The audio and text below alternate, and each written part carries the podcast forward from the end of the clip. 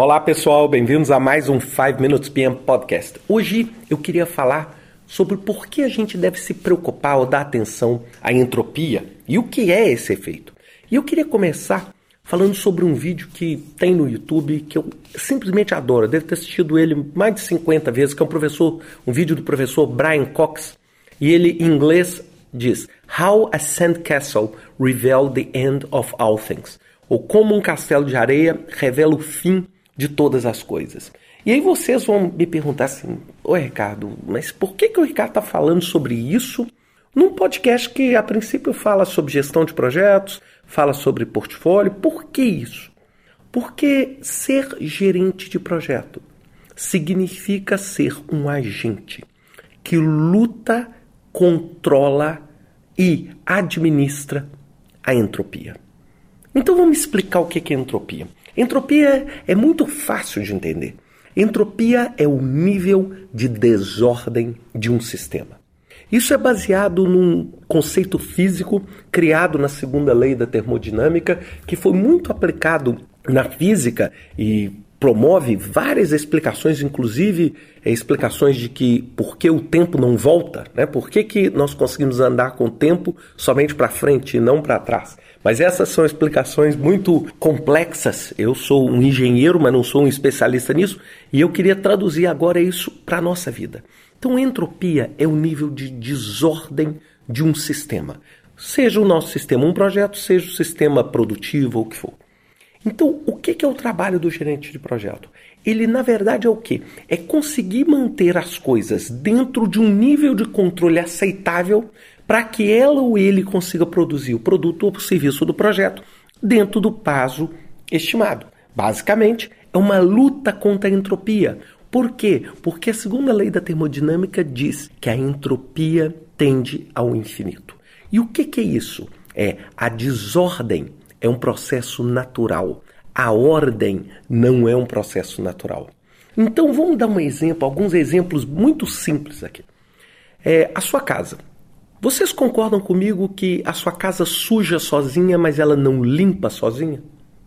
Vocês concordam comigo que a sua lâmpada queima sozinha, mas ela não conserta sozinha?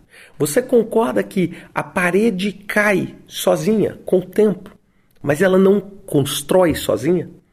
Estas são exatamente explicações muito simples de como a entropia funciona.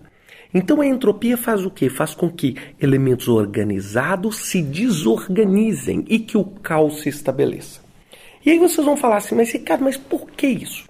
Então vamos tentar entender uma coisa. Imagine que você comprou uma camisa branca, tá? Ela é o seu projeto. E qual que é o seu objetivo? manter a sua camisa branca, limpa e em ordem. Então você veste essa camisa.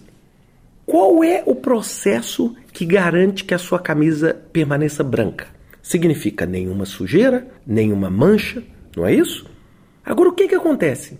Quais são as possibilidades de eu conseguir sujar ou manchar a sua camisa?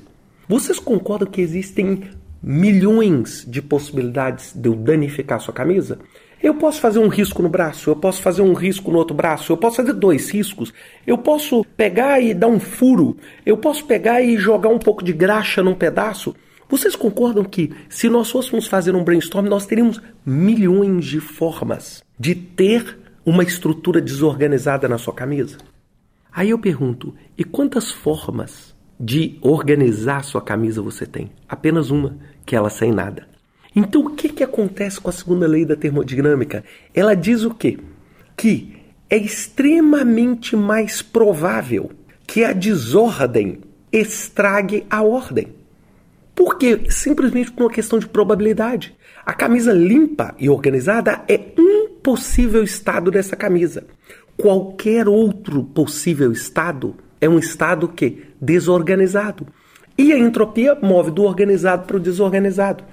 Gente, é por isso que você faz seu cronograma e todo santo dia ele muda. Por quê? Porque a entropia, quando você pega e faz um cronograma e fala, esta atividade começa no dia 10 e termina no dia 13, qualquer coisa que não seja dia 10 ou dia 13 significa desordem. E existem milhões de possibilidades de não estar entre o dia 10 e o dia 13, como você estabeleceu no seu plano. Então, esse é o conceito. Então, é a gente entender que o plano é uma estrutura de baixa entropia. O caos é uma estrutura de alta entropia. Então, o que, que acontece? Você sempre muda de um estado de baixa para alta entropia. Casa limpa, baixa entropia. Casa suja, alta entropia. Vocês concordam comigo que quantas possibilidades você tem de sujar sua casa? Agora, vocês concordam comigo que ela estar limpa é a absoluta ausência de sujeira? Então, é exatamente isso. E no podcast da semana que vem, continuando essa série, eu vou falar um pouco para você o seguinte: como é que você atua? Né? Hoje eu falei sobre um pouco sobre o que é esse agente da entropia. Sugeri você assistirem o vídeo do Brian Cox. Mas semana que vem eu quero falar para vocês que tipo de ação você tem que ter para poder administrar sua vida dentro desse ambiente onde tudo o que vai acontecer no seu projeto vai tender o seu projeto ao caos. Os problemas não se resolvem sozinhos, mas eles são gerados sozinhos. Então, como atuar de um modo preventivo e corretivo dentro dessas situações? E é isso que a gente vai falar semana que vem com mais um 5 Minutes PM Podcast. Até lá, pessoal.